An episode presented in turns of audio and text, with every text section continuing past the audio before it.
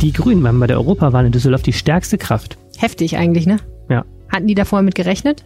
So halb. Äh, nee, so extrem nicht. Also es wussten alle, dass die stark werden, aber so extrem. Ja, aber 2019 war irgendwie schon das Jahr der Grünen und die Frage ist so ein bisschen, setzt sich das 2020 fort? Ähm, wenn Corona nicht gekommen wäre, wäre ja das Thema Klimawandel zum Beispiel wahrscheinlich immer noch so heftig in aller Munde. Das ist jetzt natürlich etwas überschattet, aber kann wiederkommen. Auf jeden Fall. Und als äh, Stefan Engsfeld, der Mann, mit dem wir gleich reden, im Januar als OB-Kandidat nominiert wurde, da hieß es auf dem Parteitag auch, jetzt ist die äh, Zeit reif für die Grünen mal nach ganz oben zu greifen, nämlich wirklich auch mal diese Direktwahl zu gewinnen um das Oberbürgermeisteramt. Ganz oben Oberbürgermeister von Äh, ganz, Düsseldorf. Ganz oben, was Düsseldorf angeht. König von Deutschland und darunter kommt direkt Oberbürgermeister von Düsseldorf. Genau, wir haben in dieser Reihe ähm, der Interviews mit den OB-Kandidaten natürlich auch mit Stefan Engsfeld gesprochen und äh, ja, hier kommt das Gespräch.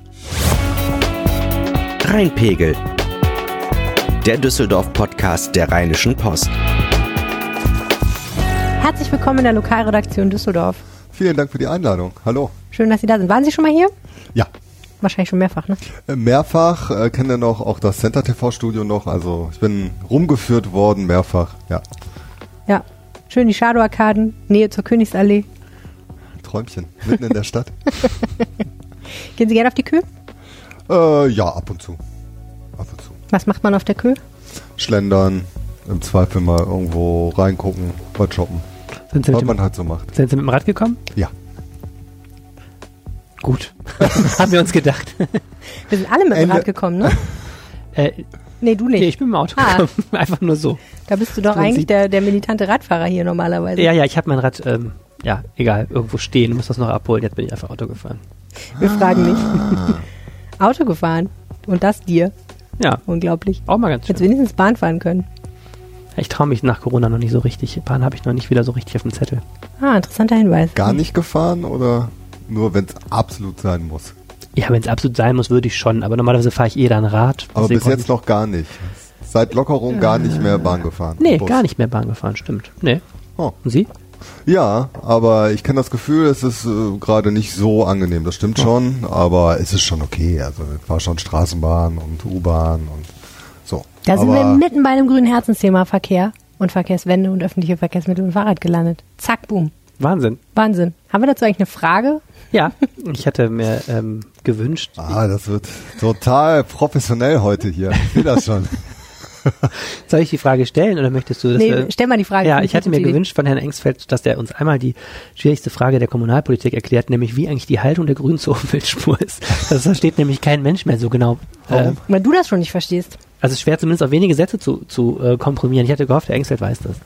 Äh, das ist in der Tat richtig. Man braucht mal ein bisschen Anlauf, um das zu erklären. Äh, ich versuche es in aller Kürze. Ähm, Ausgangslage war drohendes Dieselfahrverbot in der Stadt. Äh, ich glaube, dass das überparteilich niemand will. Und ähm, dann gibt es verschiedene Instrumente, wie man das verhindern kann. Ein Instrument, was grundsätzlich dafür geeignet ist, sowas zu verhindern, ein Dieselfahrverbot, ist eine Umweltspur.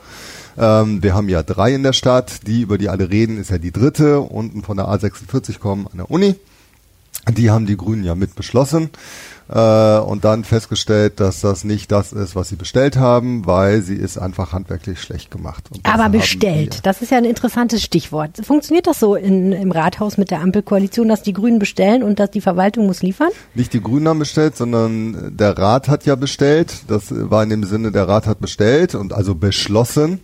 Und Verwaltung muss dann umsetzen, respektive OB muss dann umsetzen. So. Und- Und da gibt es einige Punkte, die sind halt nicht gut. Und da hat man halt, ich würde sagen, den dritten vor dem ersten Schritt gemacht. Und deswegen haben wir das kritisiert und haben dann gesagt, okay, also wenn ihr das schon so macht, äh, dann müsst ihr es bitte anders machen Was war denn nicht gut?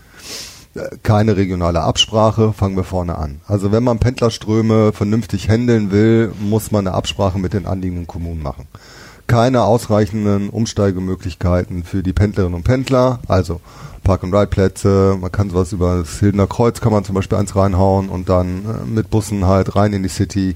Ähm, viele Leute haben mich angesprochen, haben gesagt, so, ich verstehe das nicht, ich würde ja gerne umsteigen, aber ich habe gar keine richtige Option. Ich stehe jetzt hier im Stau, aber ich habe keine Option, irgendwo ins ÖPNV-System sofort umzusteigen. Und man das ist halt schlecht gemacht. Bessere Taktung, schnellere Taktung für die Busse. Aber Sie haben im August bestellt und im Oktober kam die Spur, wenn ich mich recht erinnere. Also Verkehrsausschuss war ungefähr August. war genau August und dann äh, war die, die Spur ist ja nach den Herbstferien dann gestartet. Ähm, wir haben im Frühjahr bestellt, wenn ich das richtig noch im Kopf habe. Da können wir gleich mal den Faktencheck machen. Na, der letzte Beschluss für die, für die dritte Umweltspur war davon. Ja, also. Ja, die Frage ist ja, wenn wir jetzt in die Protokolle gucken könnten, egal welchen Monat, würden wir dann sehen, die Grünen haben das alles angemerkt oder meckern die jetzt hinterher? Nö, wir haben das angemerkt, wir haben vorher gesagt, wie wir uns das vorstellen und dann ist es so nicht passiert und dann haben wir natürlich erstmal uns das angeguckt. Das wurde uns ein bisschen vorgeworfen, weil wir gesagt haben, die ersten zwei Wochen ist klar, ne, gibt es erstmal Aufregung und lass mal gucken, wie sich das entwickeln, fahren wirklich alle durch Seitenstraßen und stehen wirklich alle im Dauerstau. Und dann haben wir halt gesagt, okay, also Bilanz nach vier Wochen waren es, glaube ich, äh, so ist es halt nicht gut gemacht. Das hat jetzt die lustige Folge im Wahlkampf, dass sie beim Thema Verkehrswende ja mit der SPD so ein kleines Duell sich liefern und Geisel immer sagt, er ist der Einzige, der hier wirklich für Verkehrswende steht, weil der steht auch zu der Umweltspur, während die Grünen jetzt ähm, einen Rückzieher gemacht haben. Ja, aber da ist ja das Grundmissverständnis, glaube ich, warum wir alle so Probleme mit der Umweltspur haben. Die Umweltspur, deswegen war ja mein Anlauf vorhin schon, ist eine Maßnahme, um ein Dieselfahrverbot zu verhindern. Eine Mobilitätswende, Verkehrswende ist ein gesamtes Konzept, da gehört viel, viel mehr dazu. Und es ist ein bisschen schade, dass durch so eine dritte handwerklich schlecht gemachte äh, Umweltspur so eine Atmosphäre für eine Mobilitätswende da echt deutlich Kratzer gekriegt hat. Was würden Sie denn tun als grüner OB? für eine Mobilitätswende? Also man braucht erstmal eine Idee, eine Vision, wo man hin will. Und meine Vision ist Lebensqualität steigern in der Stadt. Das heißt, wir brauchen autoärmere Quartiere und eine autoärmere Innenstadt. So, vom Grundprinzip will ich auch niemandem das Autofahren verbieten und die private Nutzung von einem Pkw verbieten, sondern die Logik ist natürlich, äh, wir müssen es schaffen, dass die Leute freiwillig auf ihr Auto verzichten. Und das tue ich, indem ich eine gute Infrastruktur herstelle.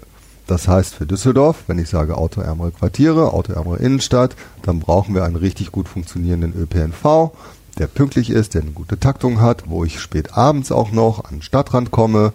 Ähm, dann brauche ich auf jeden Fall mehr Platz fürs Rad. Wir brauchen eine gute Fahrradinfrastruktur und äh, wir brauchen andere Maßnahmen, wie zum Beispiel auch mehr Bewegungsfreiheit für Fußgängerinnen und Fußgänger, um mal so drei Flöcke zu setzen. Aber wenn man mehr Platz fürs Rad und für die Bahn und für Fußgänger schaffen will, muss man ja wahrscheinlich den Platz fürs Auto reduzieren. Das heißt, man wird an manchen Stellen Spuren reduzieren müssen, vielleicht Straßen ganz für Autos sperren müssen, das wird ja nicht ausbleiben, oder? Parkplätze werden weniger, wenn mehr Radwege und auch ähm, Fahrradständer entstehen und so weiter und so fort. Und wir das heißt, bekommen mehr Lebensqualität dafür, wir bekommen bessere Luft, wir bekommen auch teilweise mehr Sicherheit. Klar, der Platz ist umkämpft. Wir haben in Düsseldorf einen äh, begrenzten Platz. Das äh, wird das natürlich heißen. Also man muss sich den Platz quasi neu aufteilen. Und ja. die Umweltspur? Mehr Umweltspur, weniger Umweltspur, gar keine Umweltspur mehr? Andere Umweltspuren? Nein, es ist ein Verkehrsversuch. Und deswegen, äh, ich finde das völlig richtig, dass das wegen Corona-Pandemie-Zeiten jetzt gestreckt ist, weil man kriegt keine sauberen Ergebnisse. So, dann wertet, deswegen macht man ja einen Verkehrsversuch, sonst hätte man sie ja direkt dauerhaft etablieren können. So, und dann werten wir den Versuch, wenn er zu Ende ist, aus und dann werden wir sehen, okay, hat's das wirklich gebracht, sind die Luftwerte so viel besser, ist das alles toll oder nicht. Und danach kann man entscheiden, okay, das bringt so nicht, wir lassen das alles wieder sein oder, oh, das hat einen total mega Effekt, dann brauchen wir noch mehr. Aber das ist ja, das steht erst am Ende des Versuches. Also ich kenne die Zahlen nicht. Wenn Sie die Zahlen kennen, ich kenne sie noch nicht, es ist noch nicht richtig ausgewertet, der Versuch ist noch nicht zu Ende und danach entscheidet man das. Aber nochmal, eine Umweltspur ist äh, nicht eine Mobilitätswende. Es dient dazu, diese Fahrverbot zu verhindern. Das ist einfach was anderes. Und die Richtung, die Vision, wo ich hin will, ist halt Lebensqualität in Düsseldorf steigern. Natürlich den Verkehr flüssig zu halten. Natürlich muss die Erreichbarkeit auch fürs Handwerk und für den Einzelhandel gewährleistet sein. Man macht doch nicht Tabula Rasa, aber man muss den Hebel umlegen. Und da habe ich wirklich einen Twist und äh, einen Sträuße mit der SPD, weil Thomas Geisel war sechs Jahre in der Verantwortung.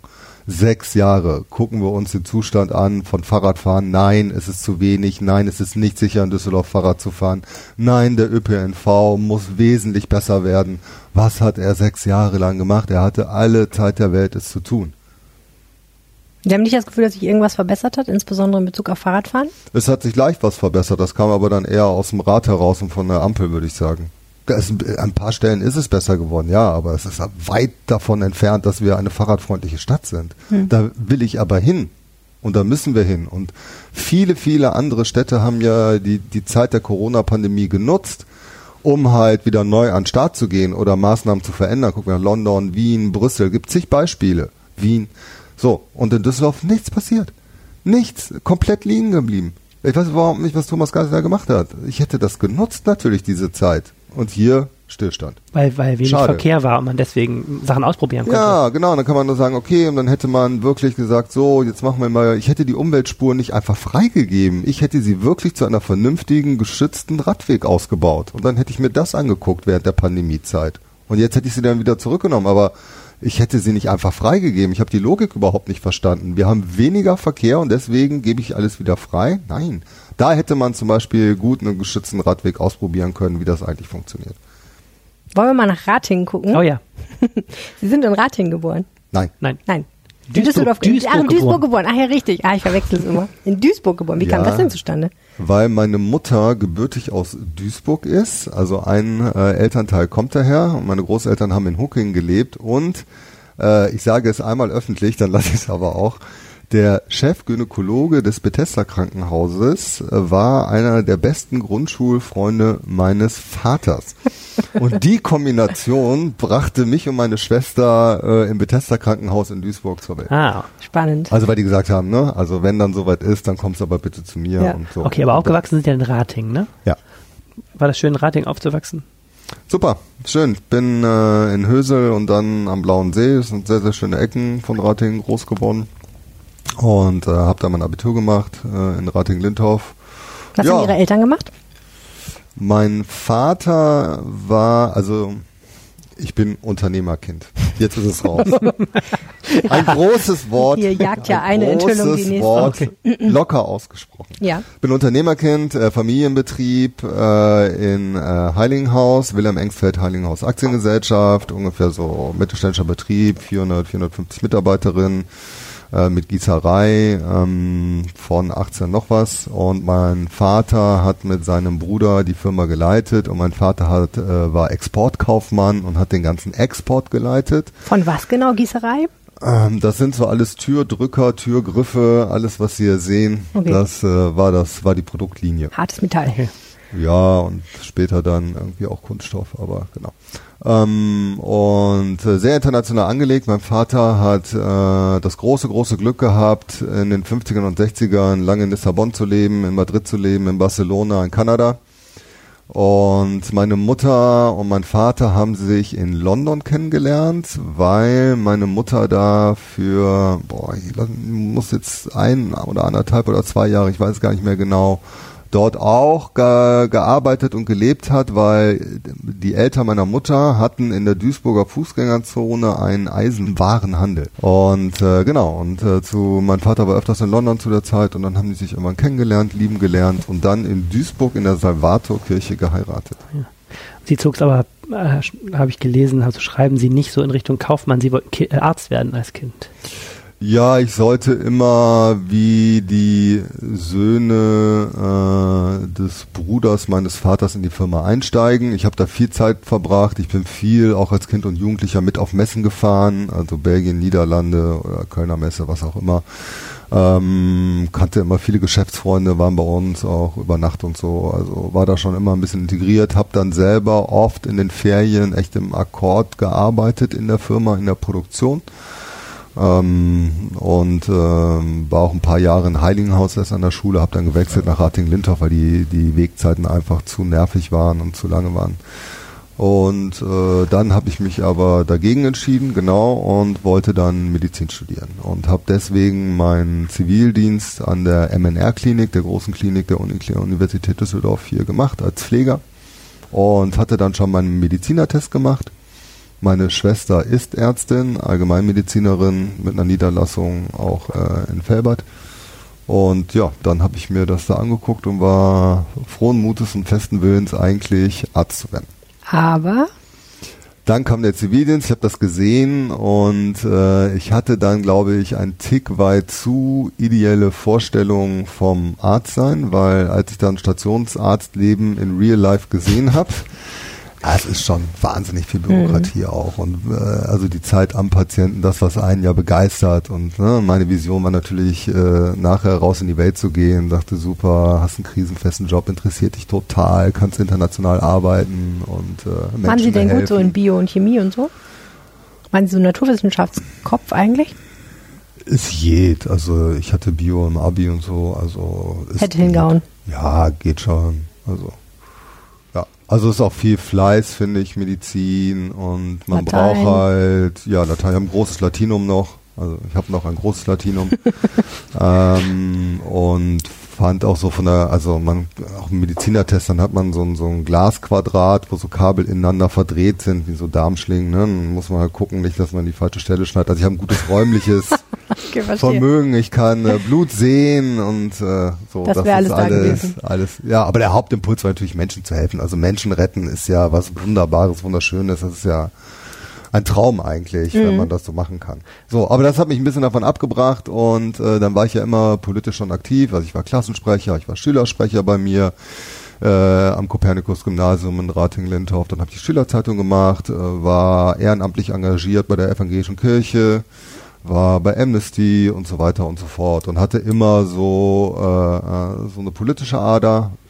Und dann haben Sie sich für was anderes Krisenfestes nee, ich habe sogar mal, Achtung, Breaking News, Sie haben das Hans Onkelbach letztens noch erzählt. Ich habe Unserem mal ehemaligen Lokalchef. Ja, ich habe mal für die Rheinische Post in Rating oh. Zeigengeld bekommen, Aha. weil ich da immer so leicht journalistisch gearbeitet habe ähm, und äh, hatte immer die Ader und war auch im Landesvorstand eines Jugendpresseverbandes und äh, hatte dann die Idee, eigentlich Journalist zu werden und war dann eine Zeit lang freier Mitarbeiter beim Westdeutschen Rundfunk, allerdings Apolloplatz in Köln.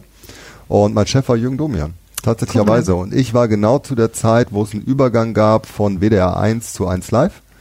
Hab da viel gearbeitet, mir äh, Schülerzeit und so und äh, Geld verdient und ähm, hatte dann ein Angebot für ein Volontariat beim Westdeutschen Rundfunk mhm. und das habe ich ausgeschlagen. Und dann war meine freie Mitarbeiterzeit, glaube ich, innerhalb von drei, vier Monaten hat keiner mehr angerufen, weil im Nachhinein macht man nicht. Also wenn der Westdeutsche Rundfunk einem ein Volontariat anbietet und man sagt, nee, dann ist man nicht mehr so. Wann war das? Boah, das habe ich aber echt nachdenken. Das war so 91, 92 mhm. um den Dreh. Also war das denn ernst? Also mit anderen Worten, Journalismus ja für so nebenbei, aber das eine ernsthafte nee, nee, Berufsperspektive war, schon, war das? War schon auch? ernst äh, und dann kam aber letztendlich das äh, durch äh, durch eine Schlüsselsituation, weil ich damals ähm, ja, muss ich jetzt erklären. Also ich, es gab eine große Reihe von internationalen Konferenzen der Vereinten Nationen. Der erste große Gipfel, den wir hatten, war Rio 1992. Dann gab es mehrere Gipfel. Es gab einen Weltsozialgipfel in Kopenhagen, es gab einen Frauengipfel in Peking. So für die, so wenn sie sich, wenn man sich noch daran erinnern kann. Und ich habe damals für die deutsche Zivilgesellschaft, für Nichtregierungsorganisationen, äh, gab es immer Parallelgipfel, habe ich die deutschen Nichtregierungsorganisationen auf dem Weltsozialgipfel in Kopenhagen organisiert und das alles gemanagt. Wie kam das dazu? Äh, über meine Tätigkeit bei Nichtregierungsorganisationen und politisches Interesse und man kannte mich so. Und äh, war damals bezahlt übrigens von der Friedrich-Ebert-Stiftung. Äh, ja. Sie haben ja von jedem schon Geld genommen, ne? nein, nein, nein, nein, das weiß ich weit von mir, aber so war das damals, soll ehrlich bleiben. Und ähm, so, und das hatte zur Folge, dass ich in New York mehrfach war, einmal zur Vorbereitung bei den Vorbereitungskonferenzen mit Nichtregierungsorganisationen und in der Nachbereitung. Und in der Nachbereitung gab es dann eine Schlüsselsituation, wo ich mit verschiedenen Leuten von den Vereinten Nationen und Zivilgesellschaft irgendwo im 86., 96. Stock in New York saß und Politik gemacht habe. Und das war dann so für mich so das Schlüsselelement. Der Blick hat, und New York hat natürlich den Rest gegeben wo ich dann gesagt habe, ich glaube, ich finde es spannender, nicht darüber zu berichten, was in dem Gespräch war, sondern selber zu steuern und zu gestalten. Ich glaube, dass ich das, dass da mehr Herzblut drin ist. Wie alt waren Sie da? Ja, 22, 23. Also kann man sagen, Sie haben sich dann entschieden, Politiker zu werden und sind nee, seitdem. aber dass ich äh, den Journalismus sein lasse. Äh, Medizin hatte ich ja dann schon quasi äh, aufgegeben und habe gesagt, so nee, ich äh, mache Politik quasi zum Hauptding. Das ist das, was mich richtig interessiert. Ich, ne, deswegen auch kein Volontariat beim WDR, sondern habe dann äh, mich für Politikwissenschaften eingeschrieben an der Uni und war dann aber bisschen unglücklich mit dem Studium, weil man ähm, ja quasi ausgebildet wird, nachher in Lehre und Forschung universitär weiterzuarbeiten. Und ich war, war für mich war von Anfang aber klar, ich will irgendwann praktisch Politik machen. Und ich habe dann so ein bisschen vielleicht auch naiv gedacht, ich kriege so ein Rüstzeug mit. Äh, hab ich auch. Also die vier Semester Europäische Union sind dann schon sehr hilfreich, wenn man nachher, wie ich, habe fünf Jahre das Land NRW vertreten in Brüssel beim Ausschuss der Region und das natürlich, ich habe immer Europapolitik auch gemacht im Landtag. Das ist natürlich extrem hilfreich, sag ich mal, wenn man Institutionskunde, theoretischen Background hat und so. Und der Rest ist dann äh, im echten Leben halt, wenn man vor Ort ist mit der Vernetzung. Nö, und dann äh, äh, bin ich dann irgendwann richtig in die Politik gekommen. Tatsächlich. Aber ich wollte nie, um es mal vorneweg zu sagen, äh, nie Abgeordneter werden. Das war nie mein Ziel. Also in der Politik arbeiten, ja, ja. Politik nah arbeiten, ja. Das ist image-technisch auch schwierig, ne? So Berufspolitiker hat ja bei manchen Leuten auch einen schlechten Klang. Wie sehen Sie das? Ich finde es in Deutschland totalen Quatsch. Also ehrlich, ich kenne andere Länder, da ist es überhaupt nicht verpönt. Hier in Deutschland ist das immer irgendwie schräg, als wäre das was Fieses oder so. Und ich habe das so oft in meinem Leben gesehen, dass, dass Leute über Berufspolitiker abgelästert haben und dann kam irgendein Landtags- oder Bundestagsabgeordneter und dann war es dann, ach Herr und Frau und ha und also was? Total freundlich und als sei das jetzt der Heiland, der Mann oder die Frau in Kittel in Weiß, ja, also was ich denke, sag mal, was ist denn hier los? So, ich also auf der einen Seite so eine Totalverehrung, auf der anderen Seite so Abschätzigkeit. Genau, umdrehen, Abschätzigkeit, aber wenn man dann Zugang hat zu Abgeordneten oder wenn man was will, dann ist es alles ganz, ganz toll. Das sind wahrscheinlich zwei Seiten derselben Medaille, ne? Nein, auf der einen Seite haben die Macht, auf der anderen Seite neidet man ihnen die Macht. Ich finde es äh, kein Makel, ich finde nichts, wofür man sich verstecken muss, was irgendwie schlimm ist. Und wie gesagt, mein Ziel war es ja auch nicht. Ich bin ja auch ans Mandat gekommen über ganz andere Wege und erzähle das auch immer den Schülergruppen oder Schülerinnengruppen bei mir im Landtag, die da kommen die fragen nämlich immer, wie viel Geld kriegt man und wie wird man das? Und das ist doch ein super tolles Leben, ne? Die stellen sich ja vor, man ist im Land, wo äh, Milch und Honig fließt und da ist toll und abends wird man ja nur trinken gehen mit allen. Und dann sagt ich denen auch immer nein. Also alles Quatsch. Die Realität ist natürlich eine ganz andere und ähm, Wobei, ich habe gestern, gestern bei Ihnen auf der Internetseite die Rechnung gesehen, man verdient ja schon ordentlich. Ne? 11.000 Euro sind die Bezüge. Ich meine, es geht eine Menge ab, habe ich dann festgestellt, als ich das ja, so nachgerechnet habe. Aber da habe ich erstmal gedacht, holla, das ist aber auch nicht so schlecht. Es geht eine Menge ab, man muss sich nicht verstecken. Das, äh, die Diät, wie es bei uns heißt, ist öffentlich. Das, was ich an Nebeneinkünften habe, ist öffentlich. Man kann sich ungefähr ausrechnen, was ich verdiene.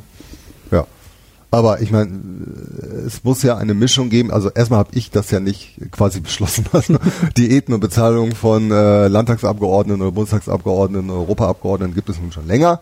Ähm, was wir gemacht haben, wo es echt eine Schieflage gab, fand ich immer, war halt bei Rente. Die war überbordend. Das haben wir hier anders organisiert. Ein Teil der Diät geht direkt weg, weil wir uns selber quasi privat in so einem Versorgungswerk versichern.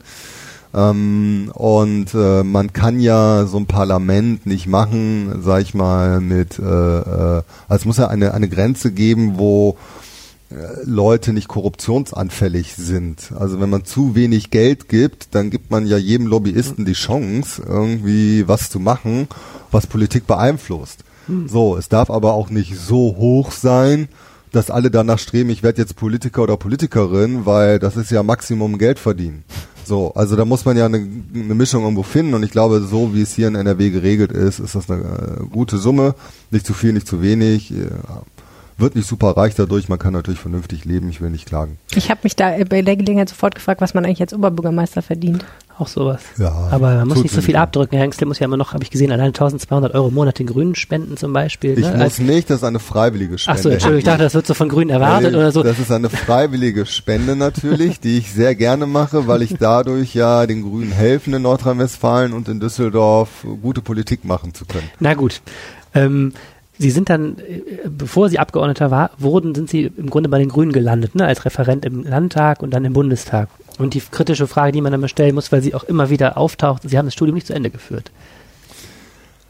Das ist richtig. Ähm, ich habe das Studium nicht zu Ende geführt. Ähm, sage da immer drei Dinge zu. Erstens, ich wehre mich immer gegen eine pauschale Verurteilung von Menschen, die ein Studium nicht zu Ende geführt haben. Dafür gibt es immer individuelle Gründe in aller Regel. Ähm, ich habe mein Geschichte hatte ich als Nebenfach, habe ich in Diplom auch schon alle Diplomprüfungen gemacht. Ähm, ich finde dieses pauschale Abqualifizieren einfach Blödsinn. Das ist ein alter, finde ich so ein Denken aus alter Zeit. Man muss kein guter Politiker oder eine gute Politikerin sein äh, äh, mit einem akademischen Abschluss. Also oder andersrum, man ist nicht automatisch ein besserer Politiker oder Politikerin, mit, wenn man einen akademischen Abschluss hat. So innere an Joschka. Wir wollen es auch gar nicht abqualifizieren, wir wollen eigentlich nur wissen, warum. Nee, ich sag ja nur, so erstens, ich wehre mich da immer ein bisschen, weil das immer so, so dieses Negative hat, so, äh, der hat das nicht geregelt gekriegt, das finde ich immer falsch. Ähm, erinnere an Joschka Fischer als Taxifahrer gestartet, ich fand ein guter Außenminister, also das hat damit erstmal nichts so zu tun. Zweitens, ich habe es angedeutet, es gibt immer individuelle Gründe für sowas. Das war bei mir auch. Ich glaube, ich habe Herrn Lieb das mal erzählt, äh, wenn er sich noch daran erinnern kann. Ich erzähle das nicht öffentlich, aber es ist ein privater Grund gewesen, der, den ich heute genauso machen würde, der dazu geführt hat. Ich hatte mein Hauptstudium schon abgeschlossen, äh, wie gesagt, Diplomgeschichte Nebenfach abgeschlossen, dass dann an der Stelle Diplomarbeit äh, quasi der Abbruch kam. Und äh, ähm, ähm, ja, also ist auch nichts, wo ich sage, juhu, aber ich fühle mich studiert inhaltlich. Also habe, glaube ich, mit die zweitbeste Statistikklausur geschrieben, äh, noch zum Ende des Grundstudiums. Also ich bin weder blöder noch sonst wie. Äh, aber es nervt wahrscheinlich, Leben, dass man es mal erklären muss, ne? Ich, nerven tut's mich nicht. Also ich ist halt so, muss man halt zu stehen, äh, kriege ich aber keine schlechte Laune bei und weiß ja, warum es bei mir so gewesen ist und weiß, dass es bei vielen anderen Menschen so ist. Und da ich mich inhaltlich genauso und kann genauso wissenschaftlich arbeiten und habe das ja nachher auch im Bundestag und Landtag gemacht, wissenschaftlich gearbeitet. Also ich weiß den so, Grund ehrlich gesagt nicht mal mehr, weil es Jahre her ist, dass wir darüber geredet haben. Ich weiß aber noch, was, was, warum wir darüber geredet hatten. Ich hatte damals, ich glaube, ich habe nie darüber geschrieben, aber mich hat es total interessiert, weil wir eine ganze Menge von Abgeordneten aus Düsseldorf hatten und haben, die keinen Abschluss haben, ne? die studiert haben, ähm, zum Beispiel der CDU-Bundestagsabgeordnete Thomas Jatzombeck, ihr damals ähm, Fraktionsfreund Martin Sebastian Abel, erinnere ich mich, der war auch noch irgendwie bei Theologie stecken geblieben, der macht jetzt was ganz anderes, ist auch nicht mehr im Landtag. Aber es scheint so zu sein, wer, wer in der Politik gestalten will oder so weit kommen will, dass er mitgestalten kann, ähm, muss offensichtlich so stark auch den Fokus vielleicht darauf setzen, dass, dass das andere dann in den Hintergrund gerät. Oder also das war bei mir definitiv nicht der Fall. Also wie gesagt, es gibt individuelle Gründe. Ja. Bei mir war es ein familiärer Hintergrund. Das hat überhaupt nichts damit zu tun, was Sie jetzt gesagt haben.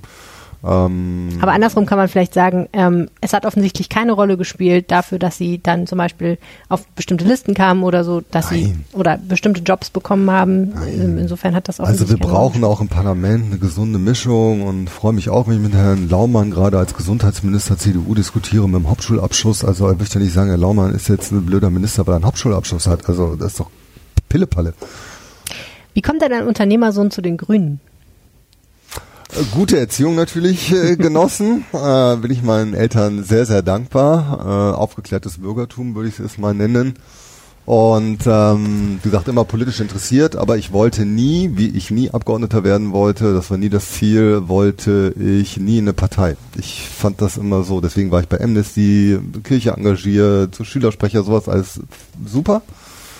Und irgendwann habe ich aber verstanden, äh, ähm, dass wenn man hier wirklich äh, in einer repräsentativen Demokratie was gestalten will, muss man halt in Parteien gehen. So, ich habe mir verschiedene Parteien angeguckt und äh, fand letztendlich bei den Grünen inhaltlich ähm, hat mich das Programm am meisten angesprochen. Ich würde mal sagen, so damals, als ich eingetreten bin, war es so 70 Prozent bis zwischen 70 und 80 Prozent des Programms fand ich so richtig, in die richtige Richtung zumindest, so von Grundwerten her.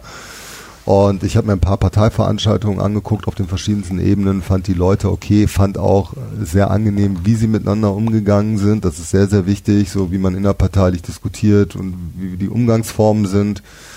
Und dann äh, gab es einen Zeitpunkt, wo ich gesagt habe, okay, es war kurz vor der Bundestagswahl, habe ich gesagt, okay, jetzt werde ich doch Parteimitglied, weil sonst, glaube ich, kann ich mich jetzt nochmal da und da engagieren, aber wenn ich richtig was bewegen will, dann gehe ich jetzt doch mal in die Partei.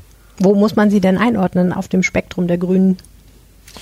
Oh, das ist sehr schön, dass wir es geschafft haben. Und großer Dank nochmal an Robert Habeck und Annalena Baerbock, dass wir diese ganzen Flügel überwunden haben und dass wir genau das äh, in der Modernisierung und Neuaufstellung der Partei hinbekommen haben, dass man sich nicht mehr in die linke, rechte Ecke oder ich bin Arbeitnehmerflüger, Arbeitgeber, dass wir das haben wir eben nicht mehr. Wir sind halt Grüne, wir stehen für unsere Werte, das tue ich auch. Und das ist bei mir, wenn man jetzt ein, wirklich ein Abstimmungsmuster ohne Witz anlegen würde, glaube ich, sieht man manchmal Abstimmungen, wo ich vielleicht ganz links bin. Und dann gibt es ganz rechte Realo, wenn man das in alten Kategorien jetzt mal formulieren will, damit man es versteht. Das geht kunterbunt. Also es gibt nicht dieses, ich habe nicht eine Schablone, ich bin nicht ein Flügel und danach mache ich hauptsächlich meine Abstimmung. Also das Aber was ist Ihr Kompass? Also ist das dann pragmatisch, je nach Thema oder wie funktioniert das bei Ihnen? Ja, ich bin schon jemand, der bodenständig ist und mit beiden Beinen im Leben steht. Also das würde ich mir jetzt schon auch nach den Jahren im Parlament immer zugute halten, dass ich da noch äh, Bodenhaftung habe und ich finde, die Sachen, die man fordert, die müssen halt dann auch in der Praxis natürlich irgendwann funktionieren. So, und man äh, macht ja nicht Sachen, um Recht zu haben, sondern sie müssen in der Sache funktionieren. Und wenn ich eine Vision habe, wie in der Verkehrspolitik, ich will mehr Fahrradwege, dann, wir haben zum Beispiel, wir Grünen haben einen Vorschlag gemacht, wir machen die Toulouse Allee zu einer zentralen Achse für Fahrradfahren, so. Da muss ich einen Plan haben, wie ich das, sage ich mal, wirklich operationalisiere. Und das meine ich so. Ich habe eine klare Vision und die kann auch sehr weit gehen.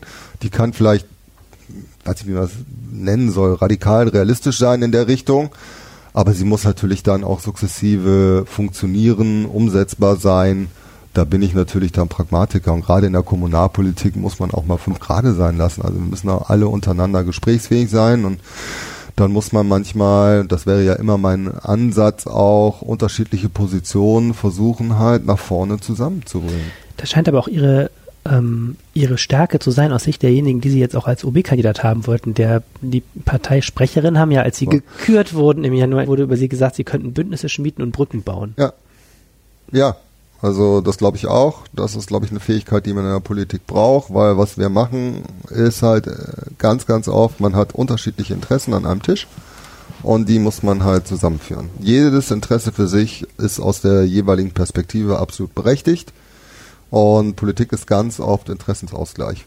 So. Aber das Problem an so Kompromissen ist ja oft, meistens sind dann alle hinterher mit unglücklich, ne? weil es für keinen so richtig gut ist. Also ja, die richtig knallharte grüne gilt Linie. ja der alte Satz, dann war es ein guter Kompromiss, wenn mhm. alle unzufrieden sind. Da genau. ist ja ein wahrer Kern dran. Mhm. Aber es geht ja nicht ohne Kompromiss. Also es sei denn, wir hätten jetzt hier irgendwie die absolute Mehrheit, dann ist äh, vielleicht an der einen oder anderen Stelle der, der Kompromiss nicht mehr so im Vordergrund, aber wir Journalisten haben den Satz mit dem Bündnisse Schmieden und Brücken bauen auch ein bisschen so verstanden, dass Sie jemand sind, der auch ein schwarz-grünes Bündnis, also mit der CDU, ganz gut moderieren könnte, weil das ist ja sicherlich eine Zusammenstellung, die für die Grünen nicht ganz einfach wäre. Also auch ein Stichwort Verkehrspolitik, da hakt man sich ja gerade ganz schön. Wären Sie dafür offen? Wäre das was, was Sie anstreben würden? Erstmal müssen alle demokratischen Parteien untereinander bündnisfähig bleiben. Das ist, glaube ich, total wichtig in diesen Tagen und äh, ich glaube, wir Grünen haben gezeigt, dass wir das auch können. Zweitens, Sie reden ja mit jemandem, der ja die Kommunalwahl 2014 auch im Verhandlungsteam mitgemacht hat von grüner Seite. Und ich kann mich noch sehr gut an den Wahlabend erinnern, wo Dick Elbers abgewählt wurde und wo er auf einmal Schwarz-Grün ausgerufen hat, wo wir alle gesagt haben, was ist denn jetzt los? Und uns einmal kurz die FDP angeguckt haben, die nach 14, 16 Jahren dann irgendwie in zwei Sätzen innerhalb von drei Minuten in Orkus geschossen wurden. So, und dann haben wir ja alle da gesessen mit diesem Kommunalwahlergebnis und haben gesagt, was tun. Und dann war irgendwann klar, äh, äh okay, entweder Schwarz-Grün oder Ampel mit OB-Stimme, das ist dann halt die Mehrheitsoption. Und dann haben wir ja angefangen, mit beiden zu reden und haben uns ja dann nach den Vorgesprächen und Verhandlungen mit äh, der Ampel begeben und ich habe ja das äh, die Abteilung Verkehr geleitet. Dann hatte ich ja eine Verhandlungsperson von FDP, von Grünen, von SPD und ich hatte ja das große Vergnügen, das ganze Verkehrskapitel für die Ampel zu verhandeln. Und dann kann man ja mal probieren, so ein Thema wie Flughafen zwischen SPD, Grünen und FDP zu verhandeln. So, und äh, die Grundpositionen sind halt total unterschiedlich. Und äh, so, und dann kommt es halt drauf an, ob man einen politischen Weg findet und eine Vision findet, die alle eint. Und deswegen würde ich das nie, um auf den Punkt zu kommen, nie an so Farben spielen, Rot-Grün, Rot-Rot-Grün, Schwarz-Grün, Ampel wieder, Jamaika. daran kann man das nicht festmachen, sondern wir gucken ja aus, oder ich gucke ja aus meiner Brille immer so, was können wir maximal richtig gut umsetzen von unserer Programmatik, von unserem Programm, von unseren Ideen, wo wir davon überzeugt sind, dass es halt für Düsseldorf gut ist. Und mit wem man das macht, das muss man dann ausloten. Und ganz wichtig ist, gerade in der Kommunalpolitik, und das haben wir, glaube ich, geschafft, weil ganz viele haben auch nie gedacht, dass die Ampel so lange hält. So, man muss halt menschlich miteinander irgendwann können. Aber was ist denn dann das große Projekt, wo Sie sagen würden, das muss auf jeden Fall irgendwie unter mir oder müsste mit mir gelingen, damit ich als Oberbürgermeister glücklich werde und so eine Kooperation oder Koalition eingehen kann? Ja, also da bleiben wir jetzt beim Anfangsthema, eine Mobilitätswende muss schon drin sein. Mhm. Also ich glaube, alle fordern mittlerweile mehr Platz fürs genau, Rad. Das ist ja, das wollen ja alle. Ne? Wir wollen alle bessere Luft haben, so, da können wir uns alle also, drauf einigen, aber die Frage ist ja, wie wollen Sie das gestalten? Sie haben ja schon Punkte gesagt, aber trotzdem ist ja die Frage, was ist die Minimalforderung, mit der Sie da reingehen in so eine Verhandlung, wo Sie sagen, da kommt kein Weg dran vorbei. Weil mit der CDU zum Beispiel werden Sie es ja schwer haben, irgendwie dem Autofahrer an sich irgendwelche Meter von seiner Straße abzuknüpfen. Ich finde das nochmal eine falsche Herangehensweise. Es geht mir doch nicht darum, den Autofahrern was wegzunehmen. Es geht mir. Nee, das habe ich verstanden, aber das werden sie ja müssen. Also haben wir ja vorhin besprochen, dass ja, wenn sie Platz für andere Sachen wollen. Ich habe viele in der CDU wollen. gesehen, denen das ja auch klar ist und viele in der CDU auch gesehen, die auch dafür sind, einen besseren Radverkehr hier auf die Straße zu bringen und mehr Platz irgendwie für Fußgängerinnen und Fußgänger und die auch dafür sind, einen besseren ÖPNV. Wie weit und wie man das macht, das muss man dann natürlich ausverhandeln. Also das ist doch klar. Aber ich glaube, in der Richtung sind die jetzt so, also das hört sich so fundamental jetzt äh, gegeneinander an, das würde ich so nicht sehen. Sondern da sind alle, glaube ich, einen Schritt weiter, Gott sei Dank. So, ich meine, wir haben diese Position ja schon länger, aber ich nehme ja wahr, dass ganz viele sich dem mittlerweile anschließen. Und selbst Frau Strack-Zimmermann hat ja noch beim Forum der Junges in der Rheinischen Post gesagt, dass sie unseren Vorschlag für die Toulouser Allee sogar gut findet. Und ich glaube, Herr Keller ist da auch offen, wenn man mit ihm redet für mehr Radverkehr. Also ja, ich sehe doch eine große Bereitschaft.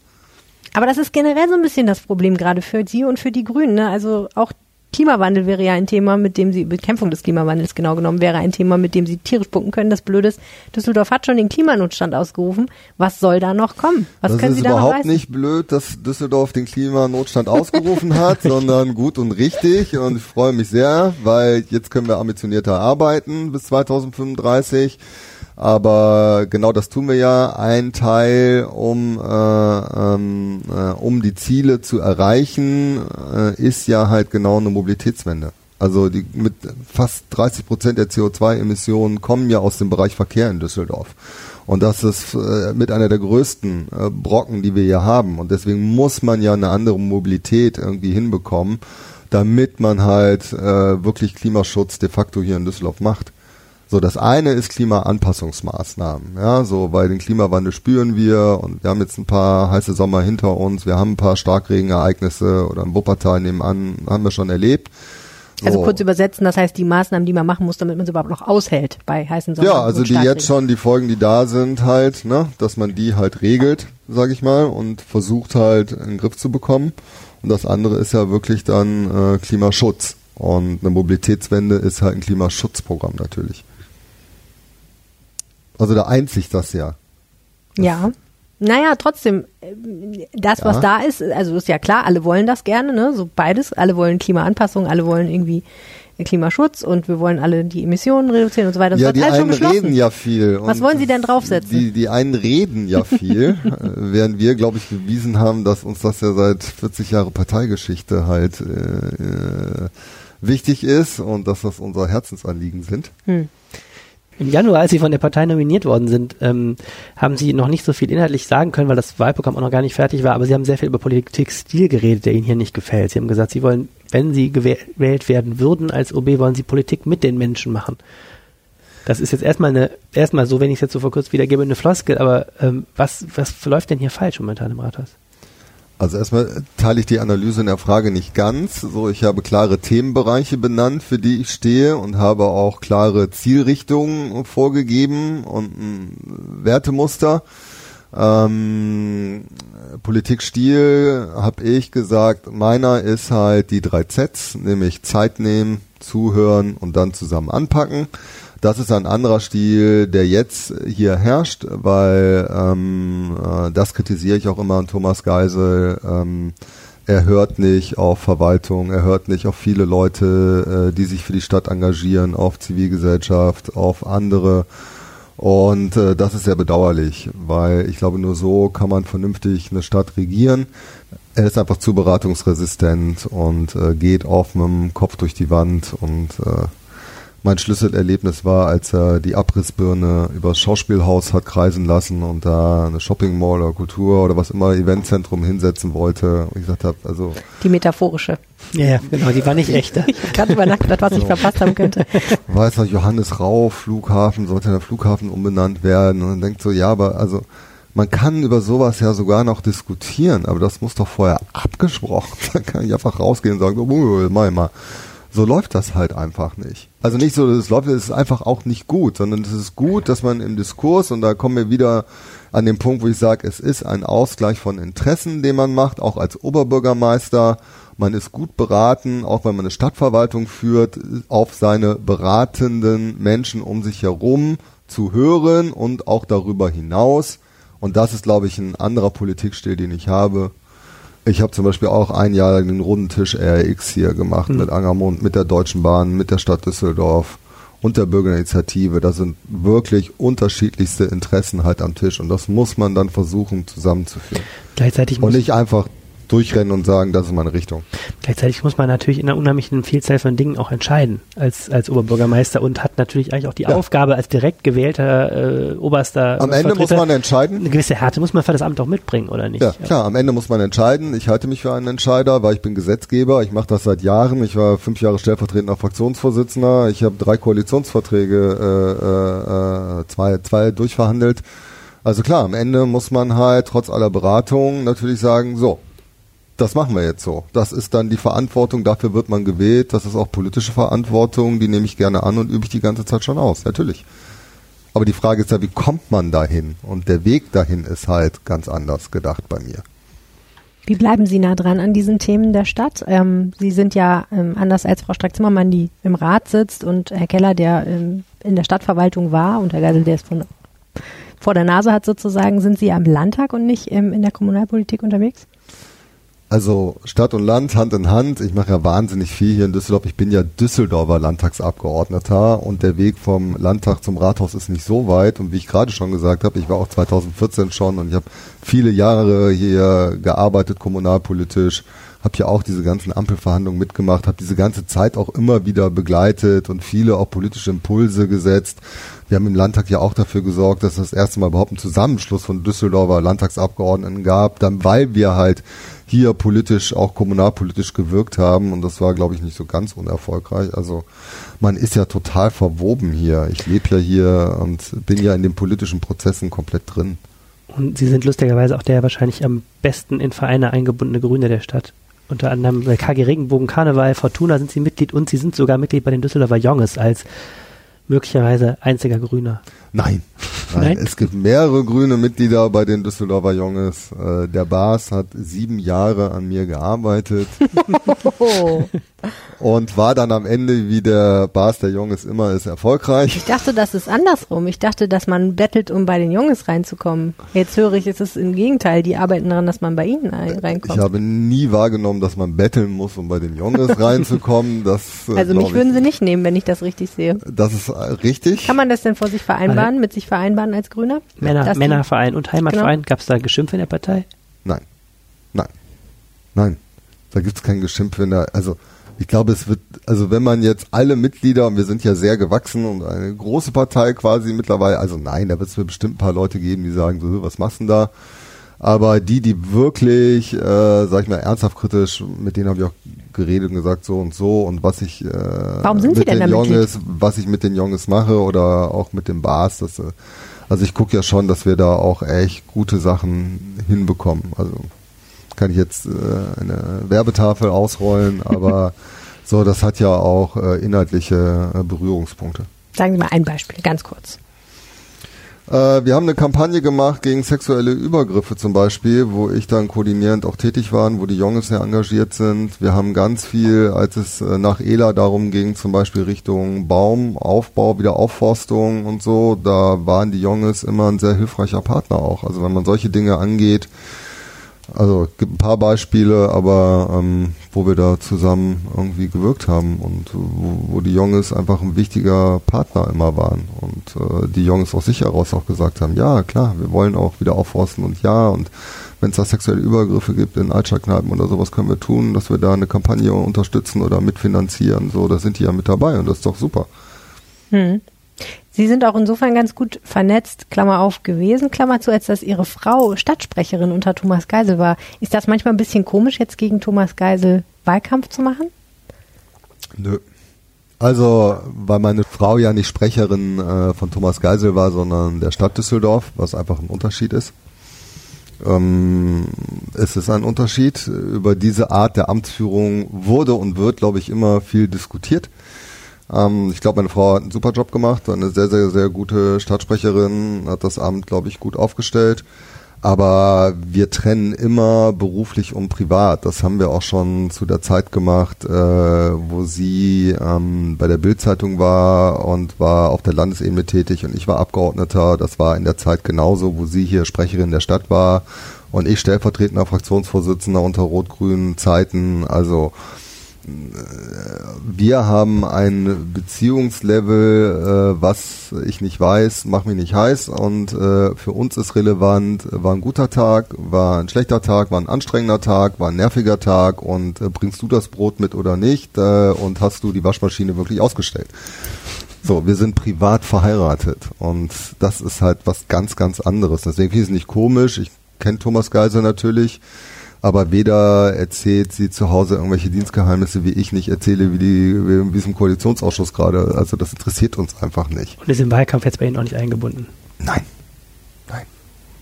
Und es wird auch unter einem Oberbürgermeister Stefan Engsfeld keine Stadtsprecherin Kerstin Jeckel-Engsfeld geben. Ich meine, das ist doch klar. Sondern wenn es halt funktioniert, wovon ich natürlich ausgehe und dafür werbe und kämpfe, glaube ich, dass meine Frau eine sehr, sehr gute First Lady sein wird. Glaube ich. Okay, wunderbar. Letzte Frage, die wir noch klären müssen. Sie tanzen. Habe ich auf Ihrer Homepage gelesen. So richtig Gerne. klassisch Disco, Fox und Walzer? Kann ich. Ähm, ich habe bei der Tanzschule Fern gelernt. Richtig das ganze Programm, äh, Cha-Cha-Cha, Walzer und sonst wie. Habe da zwei oder, zwei oder drei Kurse sogar mitgemacht. Und dann bin ich angesprochen worden, weil es gab immer, äh, wie soll man das diplomatisch formulieren? Es gab immer zu, zu wenig Männer. bei solchen Geschichten und ist das Veranstaltungen. Wieder die Kategorie, Sie nehmen von jedem Geld. Nein, nein, nein, nein, nein, nein, darf nein, ich nein, nein, nein, nein, nein, nein, nein, nein, nein.